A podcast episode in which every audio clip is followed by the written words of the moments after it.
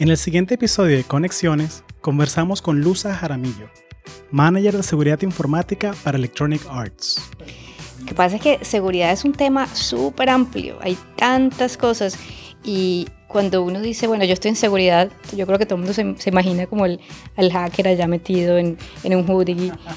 Hablamos de certificaciones de informática y cómo comenzar una carrera en este mundo. Cuando uno decide tomar o, o aplicar para una certificación, hay que pensarlo muy bien porque cuando tú la obtienes, la cosa no queda ahí porque tienes que mantenerla. Entonces de ahí vienen unos requerimientos anuales de horas de estudio y si no, las, si no alcanzas ese, ese mínimo número de horas, pierdes tu certificación. También hablamos sobre Latinity 2018, la conferencia que conecta a todas las profesionales de tecnología en Latinoamérica. La conferencia, más que ser un conversatorio sobre, sobre temas de género en tecnología, lo que busca es ser una plataforma para que las chicas en Latinoamérica pueden presentar sus trabajos, qué están haciendo, ya sea en, en academia, qué estás investigando, eh, o en industria, en qué proyecto estás trabajando, o en sociedad, qué comunidades estás creando. Luza nos compartió sus consejos a la hora de negociar un salario. Sí, yo creo que la clave es, es tener esa confianza en la respuesta, ¿no? Eh, o sea, yo creo que lo, lo, lo clave es, es no dudar, no dudar en lo que vas a decir porque ahí en el momento que dudas ya demostraste una, una debilidad. Y como estábamos en Electronic Arts, no podíamos dejar de hablar de videojuegos. Es como mejorar también la representación latina en los videojuegos.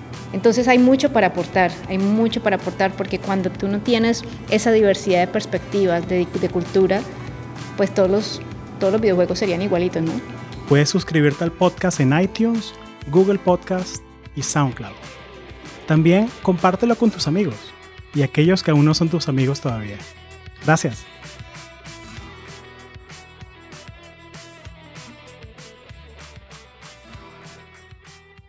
Luz Jaramillo, bienvenida a Conexiones. Gracias, un placer estar aquí contigo. De verdad que sí, muchas gracias por la invitación. Muchas gracias a ti por hacer el tiempo. Y esta es una conversación que yo he estado esperando desde hace mucho tiempo.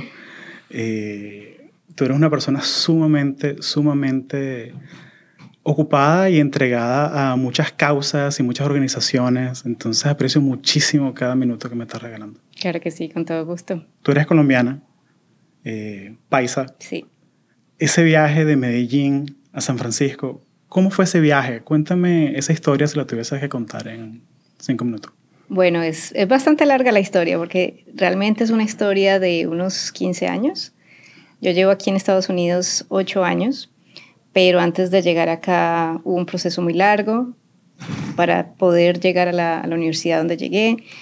Y antes de eso, bueno, el proceso que viví en Colombia, de preparación, etc. Entonces, si nos vamos atrás en el tiempo, bueno, tú dijiste, yo, yo soy paisa, nací en Medellín, pero criada en Barranquilla. Entonces tengo como las dos ciudades en mi corazón. La mitad de soy costeñita y la otra mitad soy paisa. Qué chévere.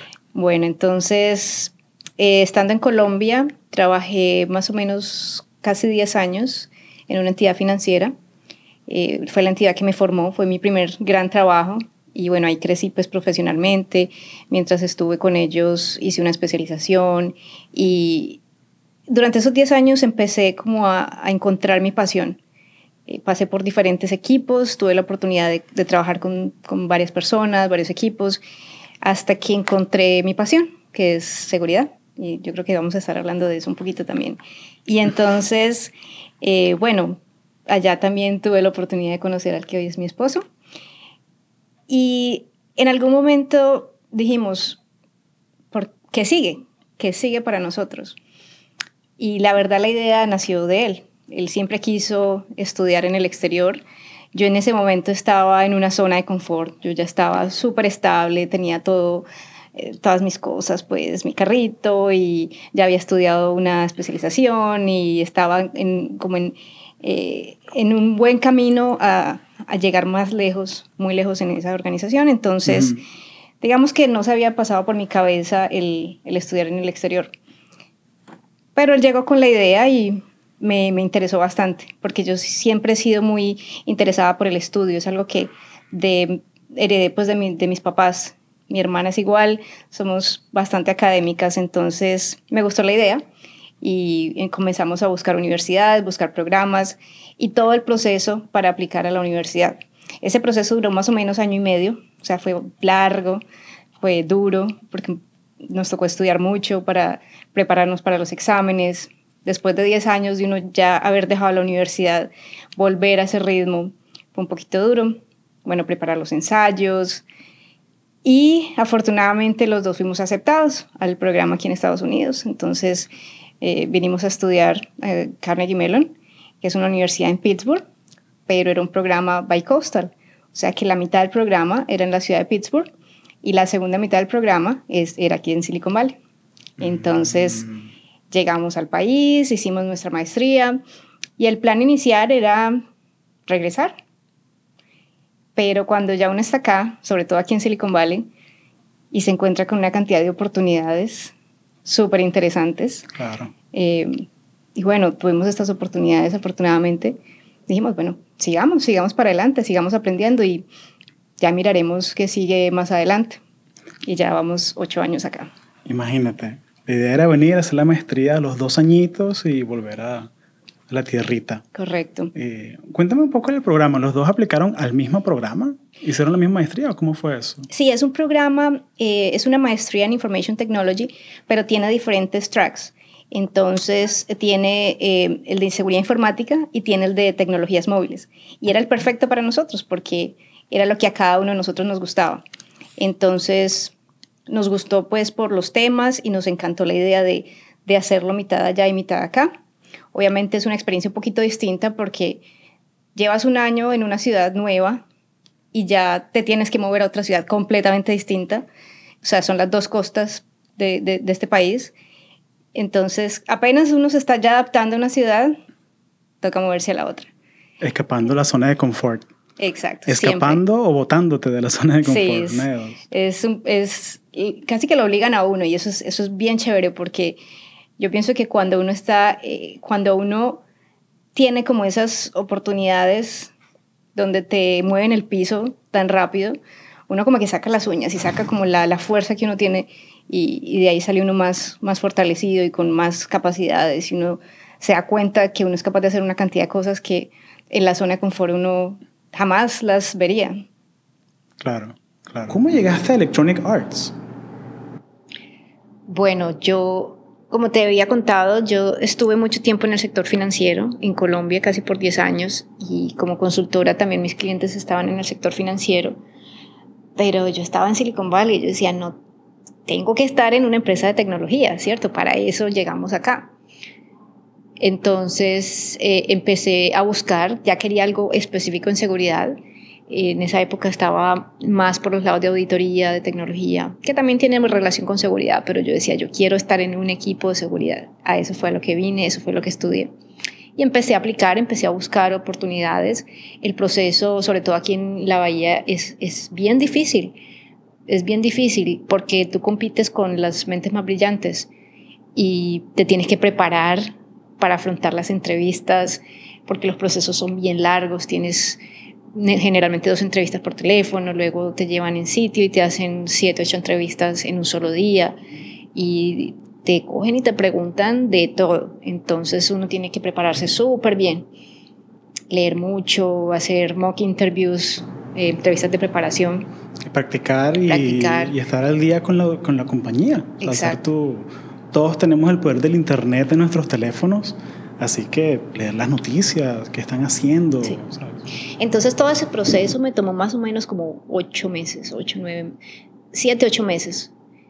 Y después de presentar entrevistas, se toma más o menos como dos o tres meses hasta que ya, mientras uno negoció la oferta, hasta que ya, bueno, empieza uno a trabajar.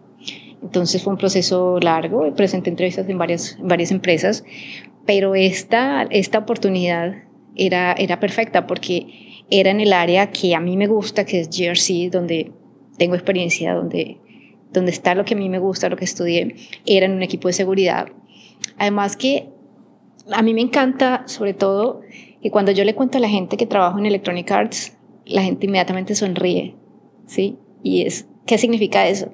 Que la empresa te da, te da felicidad. Y ese factor para mí fue fundamental. Trabajar en una empresa que genere felicidad. Entonces, claro, en el momento que se presentó la oportunidad, la tomé inmediatamente. ¿Jugabas juegos cuando eras de computadora o de consola? Más bien poco. Bueno, yo creo que los típicos, pues Mario Bros. Eh, yo soy de la generación del Atari, del, primer Nintendo. Yo tengo un Atari en mi, en mi closet de mi casa y, y, mi consola favorita es Super Nintendo. Así que y todavía tengo uno del año 94. Sí, o sea, De, de, esa generación soy. Em, pero ya las consolas de, de nueva generación es más bien poco, hasta que empecé aquí en Electronic Arts. Porque cada que sacamos un juego, obviamente sí lo juego para entender la historia, para saber, eh, bueno, mirar la parte visual, saber, entender cuál es ese producto que estamos sacando. Y me he enganchado con varios. Además que, bueno, en el, en el celular pues sí hay muchos juegos, pues. Y, la gente no cree, pero si tú le preguntas a alguien, ¿tú eres gamer? Mucha gente te puede decir no, porque creen que es las consolas, ¿no? Pero tú le preguntas, ¿pero tú juegas eh, Bejeweled? ¿Tú juegas eh, ¿qué juegas tú? ¿Qué tienes tú en tu celular? Ah, sí, mira, tengo este y este. Ah, bueno, entonces tú sí eres un gamer. Claro, claro. Es la cosa que lo eres, pero yo me imagino aquí en Electronic Arts como que la gente 10 de la mañana, un miércoles, jugando ahí. Sí, claro. y que, que, ¿por qué estás jugando? No, no, estoy trabajando. Estoy debugging el, el, este nivel. Claro, eso es parte de lo que hacemos. Qué chévere, qué chévere, qué curioso es. ¿Cuál es tu juego favorito? Uy, bueno. Si tuvieses que escoger así la isla desierta, dos? escoge dos, escoge dos, pues para que te regalamos dos. Bueno, porque son bien distintos, ¿no? Claro. El, el tal vez el juego que más, eh, que más me enganchó es un juego que publicamos eh, en el año 2011 eh, de un estudio chino. El juego se llama Alice Madness, Madness Returns eh, y es un thriller psicológico bien, bien interesante porque es, es como esa parte oscura de la historia de Alicia en el País de las Maravillas. Entonces eso me, me encantó porque de por sí me encanta la, el libro. Entonces ese, ese, esa vuelta que le dieron a la historia me encantó. Eh, pero en este momento el, el, el, que, el que más me gusta es uno que se llama Unravel. De hecho acabamos de publicar la secuela hace un par de semanas. Y es un juego divino porque es la historia de una bolita de lana que tiene que resolver acertijos.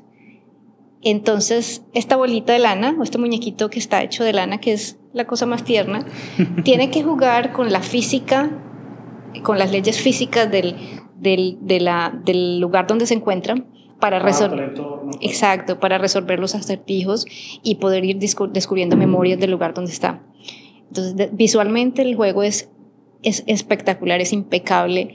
Eh, y ahorita en la segunda versión que sacamos, ya tú puedes jugar con, con, un amigo y tiene entonces la otra bolita de lana, el otro muñequito de lana, y ellos dos, cómo interactúan entre ellos dos para resolver eh, esos acertijos. Colaboran. Exacto. Entonces, ese es el que en este momento me tiene súper enganchada. Cuéntale a la gente un poco cuál es tu especialidad. Bueno, yo estoy en el equipo de GRC, GRC es Governance, Risk and Compliance, Gobierno, Riesgo y Cumplimiento, que eh, no solo existe aquí en Estados Unidos, de hecho yo trabajaba también en el equipo de, de GRC en Colombia. Eh, entonces mi, me especialicé en, en, administración de riesgos, en cumplimiento regulatorio, y eso es lo que hago aquí en, en Electronic Arts. Y si una persona que, que, no sea de esa área de, de, de, TI, una persona que no trabaja en esa área técnica, um, ¿Cómo le explicarías tú qué es, qué es GRC una persona que, que no tenga esa educación, ese entrenamiento? Bueno, entonces son tres palabras clave, ¿no? Gobierno, riesgo y cumplimiento. Gobierno es básicamente la, la cultura empresarial, la, el grupo de políticas, de procedimientos, toda esa estructura que hace que, que una entidad funcione, que opere, que todo se haga con cierto orden, ¿no? cómo se toman las decisiones. Exactamente. Que haya, que haya una estructura organizacional, que esté muy claro los roles y responsabilidades, quién debe hacer qué, ¿cierto? Ese es el tema de gobierno. Riesgos, obviamente, es saber administrar eh, las oportunidades y poder predecir o saber qué puede pasar y prepararse primero para que ojalá no pase, ¿sí? todos esos eventos negativos que pueden pasar, que no pasen, pero si pasan, también cómo vamos a estar preparados para que el impacto sea lo menor posible. Y tercero está la parte de cumplimiento, que es cómo garantizamos que, cumplimos con las leyes, con las regulaciones, con las políticas internas, para que todo esté operando eh, de la mejor forma, ¿no? Para que toda esa, armonía que da la, el, gobierno, toda esa estructura que da la, la, prevención de riesgos, prevención y administración de riesgos, pues para que tenga los, los mejores resultados posibles y también para que se agregue valor a la, a la empresa, ¿no? Tenía una idea, sí, pero, pero me contestaste muchas preguntas, como tres, cuatro preguntas así de, de una.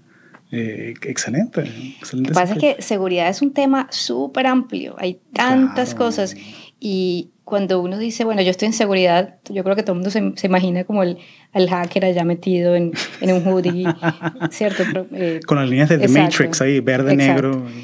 Y hay algo de eso, pero, pero hay muchos otros temas que, que se cubren en seguridad informática y, empiezan la base, la, el, el, pilar, la fundación eh, es gobierno, riesgo y cumplimiento. Si tú no tienes esa estructura, si tú no tienes esas políticas, si no está clara eh, cómo se administran esos riesgos, puedes tener los mejores controles técnicos, puedes tener el mejor firewall, puedes tener una cantidad de cosas, pero no van a funcionar, no van a operar de la forma adecuada. Y si una persona quiere comenzar en el mundo de la seguridad, eh, ¿qué certificación le recomendarías que, que, empezaran? Bueno, lo primero es que es, es una lista larga, pero también es eh, el recorrido así largo, ¿no? Yo llevo trabajando más o menos unos 16, 17 años, entonces en todo ese camino es donde he podido como ir agregando pues esas, esas certificaciones, o sea, eso no pasa de la noche a la mañana.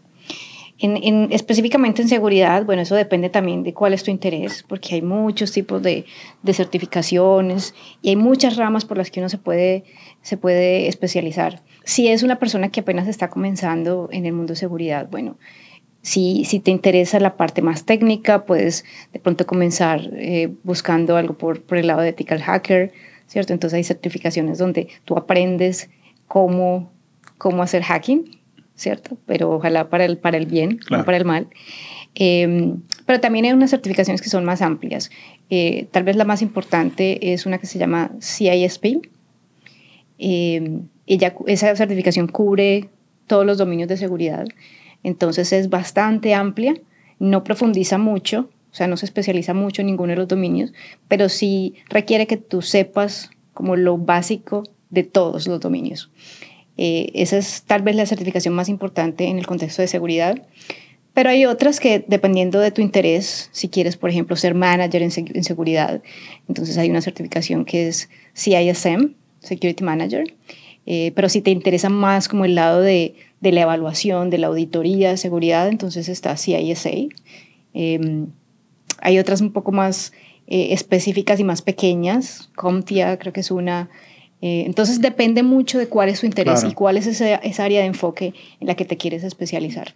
Ahora, con certificaciones, yo creo que cuando uno va, cuando uno decide tomar o, aplicar para una certificación, hay que pensarlo muy bien porque primero la preparación requiere tiempo, ¿cierto? Son exámenes pesados, requieren estudio, dinero y cuando tú lo obtienes, la cosa no queda ahí porque tienes que mantenerla.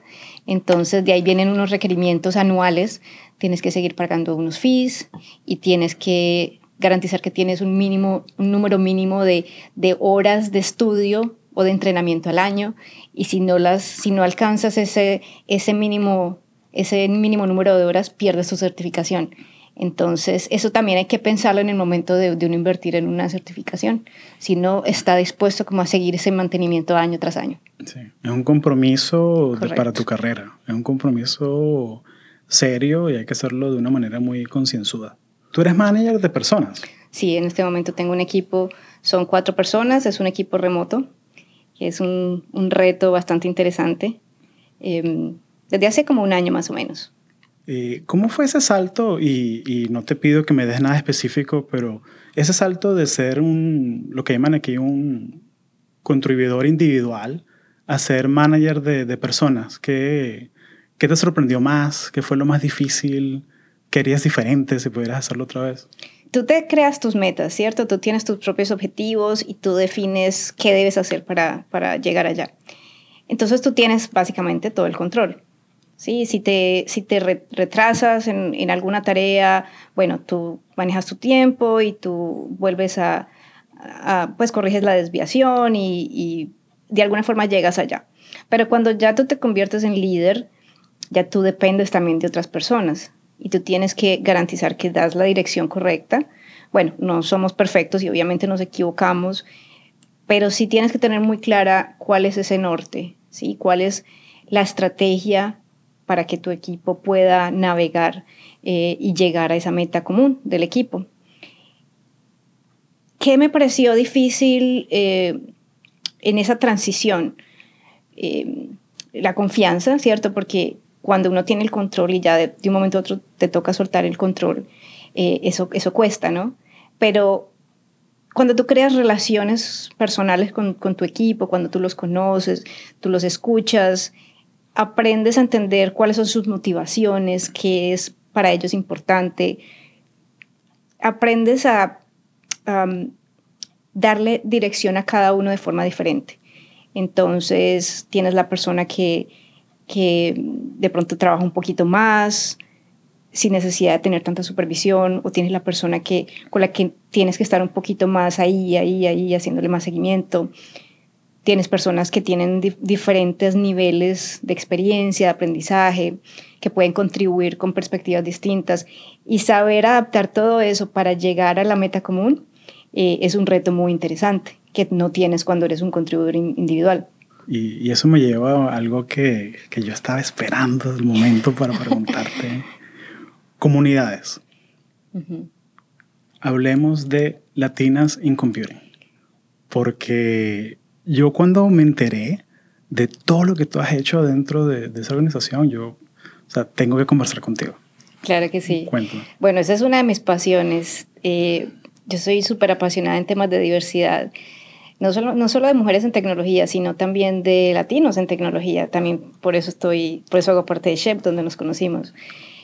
Latinas in Computing eh, es una comunidad que nació en el 2006 de mujeres que inició como algo muy informal. Ellas se conocieron en, en esta conferencia Grace Hopper Conference, que es la conferencia más grande de mujeres en tecnología en el mundo, que se hace aquí en Estados Unidos cada año. Creo que para este año esperan 20.000 personas. Entonces... ¿En dónde va a ser? En Houston este año. Ah, qué chévere. a finales de septiembre. Entonces, en el año 2006 em, se conocieron un grupo de latinas en esa conferencia y decidieron eh, agruparse, decidieron, eh, sí, como generar esa comunidad. Es una comunidad realmente virtual porque todas estamos en diferentes partes, solamente nos encontramos en, Grace Hopper. Y bueno, estas, estas chicas que, que comenzaron este grupo eh, lo continuaron. Yo me uní en el año 2010, recién llegada al país. Fui, tuve la oportunidad de ir a Grace Hopper. ¿No perdiste tiempo? No, pues yo en, el, en la agenda de, de, la conferencia vi que había un evento de, de latinas. Yo dije, bueno, allá tengo que estar. Entonces, obviamente no conocía a nadie, pero inmediatamente me, me acogieron y me recibieron sobre todo en ese momento que fue tan duro, yo acababa de llegar, todavía no hablaba muy bien inglés, entonces eh, encontrarme con un grupo de mujeres en tecnología que tenían una cantidad de experiencias em, fue increíble. Qué excelente. Y año tras año entonces nos seguimos encontrando. Píntame un poco el perfil de la gente que va, porque tú fuiste ayer como estudiante de, de maestría, pero ¿van profesionales, estudiantes de college? ¿Quién, quién va a esa conferencia? está abierta para, para, todos, ¿no? Es una conferencia orientada a mujeres, pero pues también, también asisten hombres. Eh, la mayoría de asistentes son estudiantes de pregrado y posgrado, pero también hay personas de la academia y personas eh, de la industria. Entonces, em, tiene una feria de carrera gigante, yo diría que es tal vez de las más grandes que, que yo he visto. Em, tiene presentaciones, son como 16 tracks de diferentes temas, eh, tiene eventos eh, eventos sociales, tiene una fiesta que es la mejor parte de la conferencia. eh, Les la agenda, septiembre, Houston, ahí estamos. Sí, excelente. Entonces, con, con Latinas, Latinas, em, por fuera de la conferencia, realmente es una lista de distribución eh, donde compartimos oportunidades, ve, mira, ahí, ahí está beca, eh, o hay esta oportunidad laboral, o, o se viene este otro evento. Entonces es una forma de, de, poder ofrecer otras oportunidades a latinas que estamos en cualquier parte del país. Entonces ya ahorita creo que somos como 150, entre 150 y 200 eh, latinas en computing. increíble. Sí, y realmente más que comunidad es, es un grupo de amigas, ¿no? Em, con las personas que conocí desde el año 2010 construimos una amistad súper bonita eh, y hemos hecho una cantidad de proyectos juntos. Entonces ya comentamos un poco de Latinas in Computing. Eh, se ve que es algo súper importante para ti eh, crear ese tiempo para estas comunidades y estas conferencias. Háblame de Latinity. ¿Qué es? ¿Qué quieres lograr? Eh, ¿De qué va Latinity? Bueno, Latinity es uno de los proyectos más importantes que tengo en este momento. Latinity comenzó en el año 2014, no lo comencé yo, lo comenzaron dos amigas, Natalie Hill, que está en Perú, y Jocelyn Simmons, que está en Chile. Eh, ellas también son parte de Latinas in Computing y ellas eh, por allá en el año 2014 en un Grace Hopper se sentaron y dijeron, bueno, ¿por qué no llevamos esta experiencia a Latinoamérica? ¿no? Es, es complicado que las chicas de Latinoamérica puedan viajar a la conferencia en Estados Unidos por temas de visa, de costos. Dijeron, bueno, ¿por qué nosotras no llevamos la experiencia a Latinoamérica? Entonces comenzaron este sueño en el año 2015 eh, me uno yo a ellas y trabajamos en la primera edición de Latinity que se hizo en Santiago de Chile en noviembre del 2015. Como era la primera vez, no sabíamos cómo iba a ser la recepción, no sabíamos si íbamos a tener asistentes, quiénes iban a ser las speakers. Entonces la hicimos junto con las jornadas chilenas de computación, que es un evento que ya está más reconocido en la industria. Y ese año nos fue muy bien, fue increíble el resultado. Tuvimos participación de las personas que asistían a las jornadas y de personas que solamente fueron a Latinity, por Latinity, eh, fueron más de 100 personas. Entonces, eso nos permitió, primero que todo, aprender cómo, cómo organizar una conferencia de estas, eh, qué teníamos que hacer para continuar. Hicimos la segunda versión de Latinity en Perú el año pasado, ya solitas, como conferencia, y fue increíble. Tuvimos más de 350 personas de 13 países distintos de Latinoamérica en tres idiomas, ¿no? Inglés, español y portugués. Y, y la experiencia fue fenomenal. Entonces la, continuamos la conferencia. Este año va a ser en Colombia, en agosto. Eh, una invitación para todos los que nos, nos escuchan. Invitadísimos, invitadísimos a participar. Ya están abiertos las, el registro para la conferencia y estamos preparando todo lo que será el programa, los invitados. Eh, bueno, una, va a ser genial. Invitadísimos a participar. Excelente. No, no, muy emocionados, o sea, la verdad, como lo describes y con el entusiasmo que le, que le pones, es, es, es, suena como una oportunidad increíble para todas las mujeres que están interesadas en esa, esa área de tecnología. Y cuéntame un poco de la conferencia, de cómo está organizada. ¿Son talleres? ¿Qué tópicos cubren? Eh, ¿cómo, ¿qué valor le saca a una persona que va a la TINTI? Sí, de acuerdo. La conferencia, más que ser un conversatorio sobre, sobre temas de género en tecnología, lo que busca es ser una plataforma para que las chicas en Latinoamérica puedan presentar sus trabajos. ¿Qué están haciendo? Ya sea en, en academia, qué estás investigando, eh, o en industria, en qué proyecto estás trabajando, o en sociedad qué comunidades estás creando. Entonces, hay un proceso de postulación para que las chicas presenten sus, trabajos. Se selecciona un grupo de, presentadoras, pero también llevamos eh, personas que sean más, que tengan más experiencia para que cuenten también cómo llegaron a donde están hoy. Entonces tenemos invitadas especiales, tenemos panelistas y hacemos talleres durante la conferencia de diferentes temas. En Chile hicimos un taller de empresarismo. El año pasado hicimos cuatro talleres, eh, cómo preparar tu resumen, cómo presentar una entrevista técnica, eh, cómo hacer networking. son habilidades que, como hablábamos al comienzo, no, no nos enseñan en, en, Latinoamérica, ¿no? No es tan común para nosotros saberlas hacer, entonces buscamos llevar esos talleres que son más prácticos, eh, donde todas participan, es algo más, más interactivo. Eh, también lo que buscamos es que la conferencia sea un espacio para que se creen esas redes, que las chicas que participan conozcan otras chicas y se han formado unos grupos bien interesantes. Hemos visto que llegan chicas que están trabajando, por ejemplo, en temas de, de tecnología en gobierno.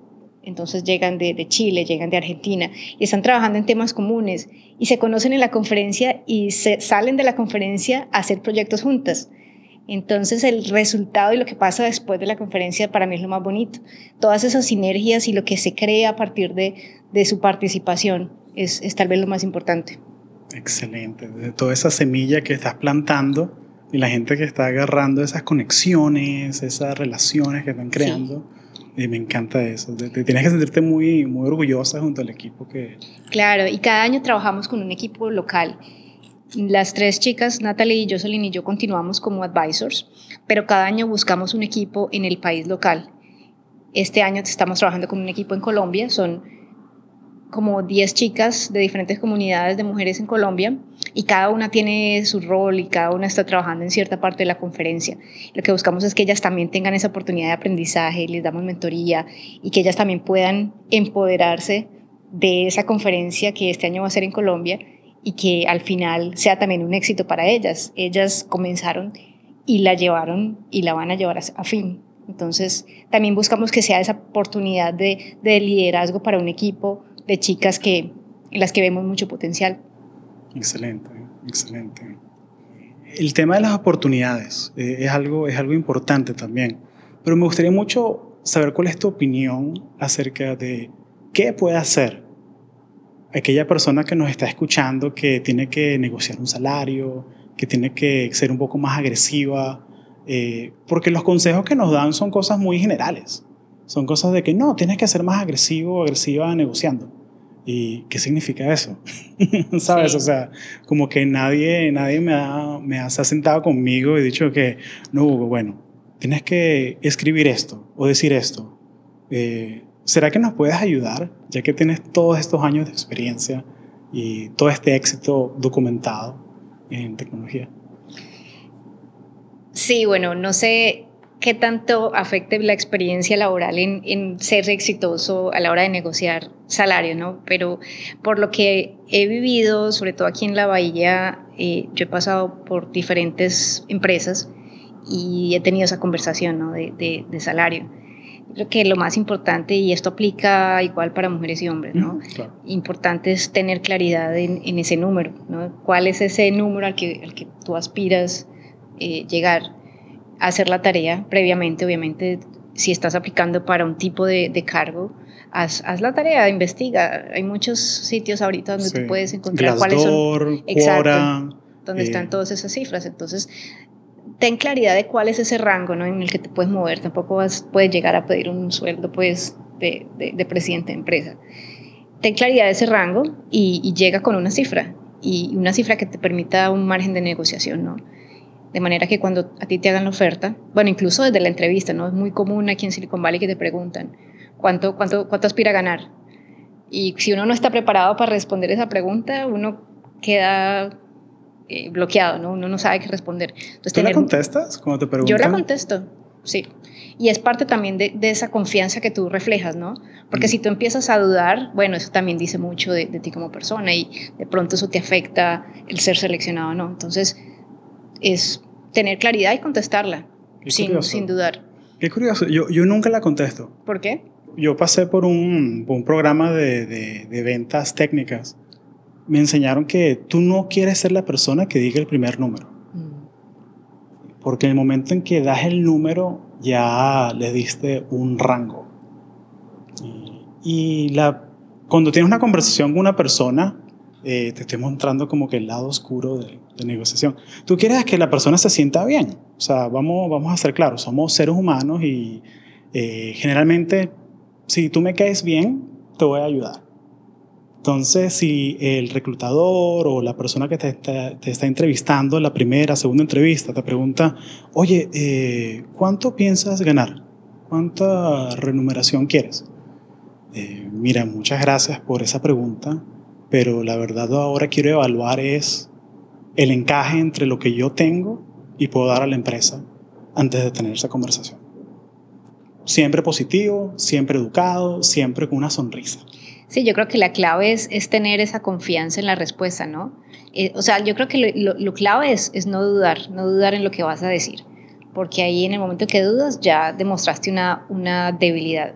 Entonces, ya sea que des el número o ya sea que lo postergues la conversación para que sean ellos los que den el la primera cifra, igual tú tienes que tener esa confianza y, y demostrarles a ellos que, que, es un tema que no te da miedo abordar, ¿no? Claro, claro.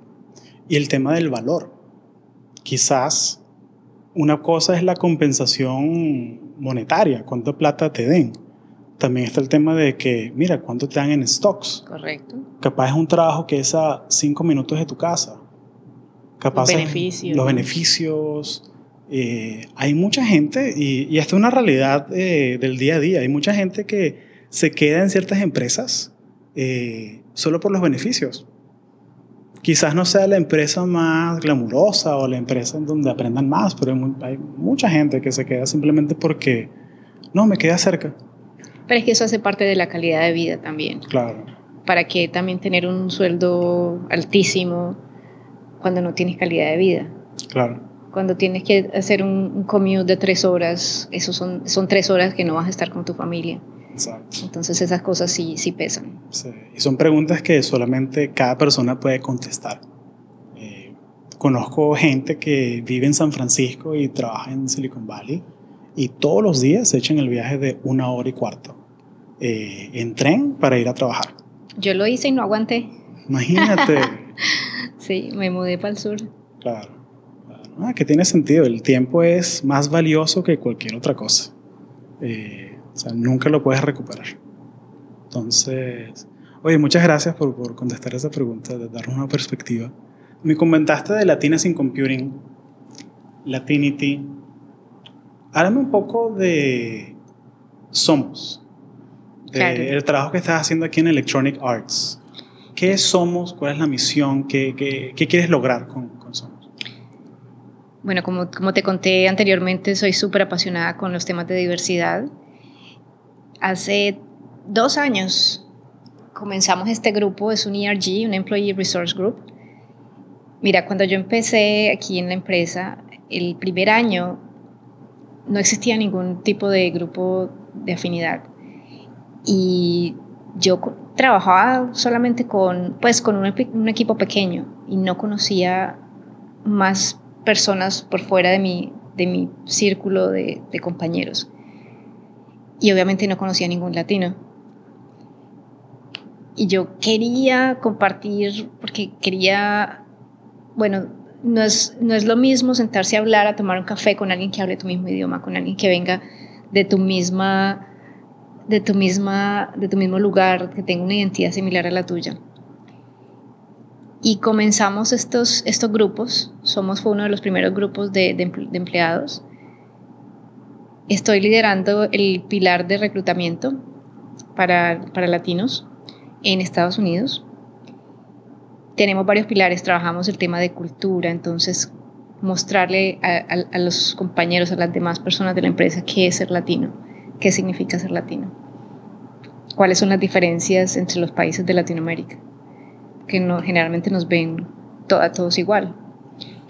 Trabajamos temas de desarrollo profesional para los latinos, entonces, esto, cómo ser mejores líderes, cómo negociar. El otro tema que trabajamos en Somos, que me parece súper relevante para, para, la empresa, es cómo mejorar también la representación latina en los videojuegos. También es un, un, un área donde no se ha explorado mucho. Porque estamos en Electronic Arts, tenemos que hablar un poquito de videojuegos, aunque sea un poquito. Entonces, eh, buscamos también llevar, llevar esa voz de qué significa ser latino a los, a los videojuegos. Y hemos tenido unos resultados increíbles. uno de nuestros, em, de las personas que más nos apoyan en el grupo, es uno de los, de los productores de FIFA, y él nos contaba cómo él, siendo argentino, había contribuido desde su experiencia, esa pasión de lo que significa el fútbol en, en Argentina, había contribuido a mejorar, por ejemplo, el tema de, de la audiencia dentro de los, de los videojuegos. Dentro ¿Cómo de, se ven? Cómo se ve la gente en el estadio, cuáles son los, los cantos, las celebraciones de las personas que uno ve en el estadio dentro del videojuego. Entonces hay mucho para aportar, hay mucho para aportar porque cuando tú no tienes esa diversidad de perspectivas, de, de cultura, pues todos los, todos los videojuegos serían igualitos, ¿no? Claro. Entonces hay, eso es lo que queremos nosotros también, tener esa voz que, que, escuchen también qué significa ser latino y que eso sea representado dentro de los videojuegos. Excelente, excelente.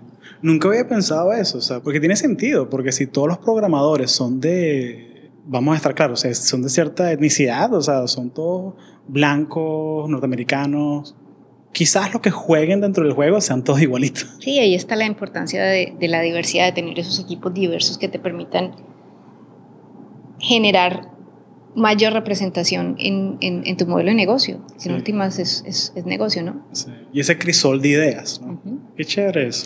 Sí, bueno, entonces las, las personas que hacemos parte ya del grupo, bueno, eso se formó una familia realmente. Entonces, y hemos hecho eh, como alianzas con los otros grupos de empleados. Entonces también hay un grupo de empleados afroamericanos, hay un grupo de empleados LGTB, tenemos un grupo de empleados... Eh, con discapacidad y generamos eh, actividades conjuntas. ¿Cómo los podemos a ellos apoyar en sus actividades?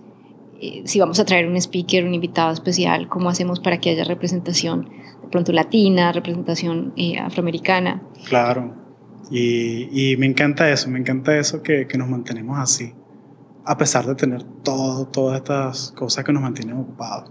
Sí, y mira, hace, hace como tres meses hicimos eh, Somos, recibió aquí en, en, la, en, la, sede de la empresa a, a Chef, al grupo de Chef de Silicon Valley.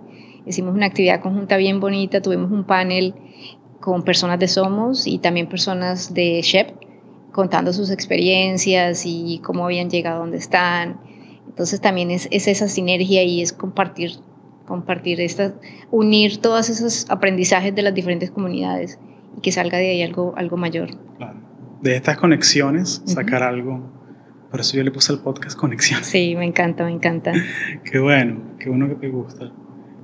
Luz, muchísimas gracias por unirte a Conexiones. Un placer conversar contigo, muy, muy generosa con tu tiempo. Te lo agradezco. No, muchas gracias a ti por la invitación. De verdad que fue una conversación bien entretenida. Tocamos muchos temas. Me sí. gustó, me gustó mucho. No, aprendí muchísimo, aprendí muchísimo, o sea, me, me encanta. Bueno, muchas gracias y un saludo para todos los que nos escuchan, todos los, los, fans de Conexiones. Hay muchas historias de latinos aquí en Silicon Valley y es de verdad bien bonito escuchar de dónde venimos, qué, cuáles son todas esas experiencias por las que todos hemos pasado y, y, y a dónde hemos llegado, ¿no? Y mostrar que todos, todos podemos llegar allá también. Claro. Hay muchas oportunidades. Hay muchas. Y Luza, si los que nos escuchan quieren contactarte eh, o hacerte preguntas, si está bien, ¿dónde te pueden conseguir? Bueno, por LinkedIn estoy, Luza Jaramillo. Eh, Twitter también, Luza underscore Jaramillo. Eh, los invito también a que visiten la página de Latinity para que aprendan un poquito más de la conferencia, eh, se registren si quieren asistir latinity.co. Eh, y bueno, me envían mensajes y, y, respondo. Me encanta también conocer otra, otras personas y qué están haciendo y qué proyectos trabajan y cómo podemos unir todos esos aprendizajes y, y mirar qué resulta. Exacto. Muchas gracias. Gracias a ti.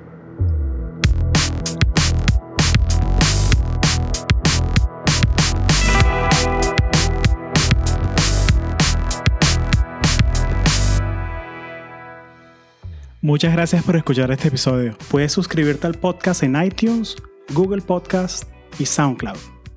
También compártelo con tus amigos y aquellos que aún no son tus amigos todavía. Gracias.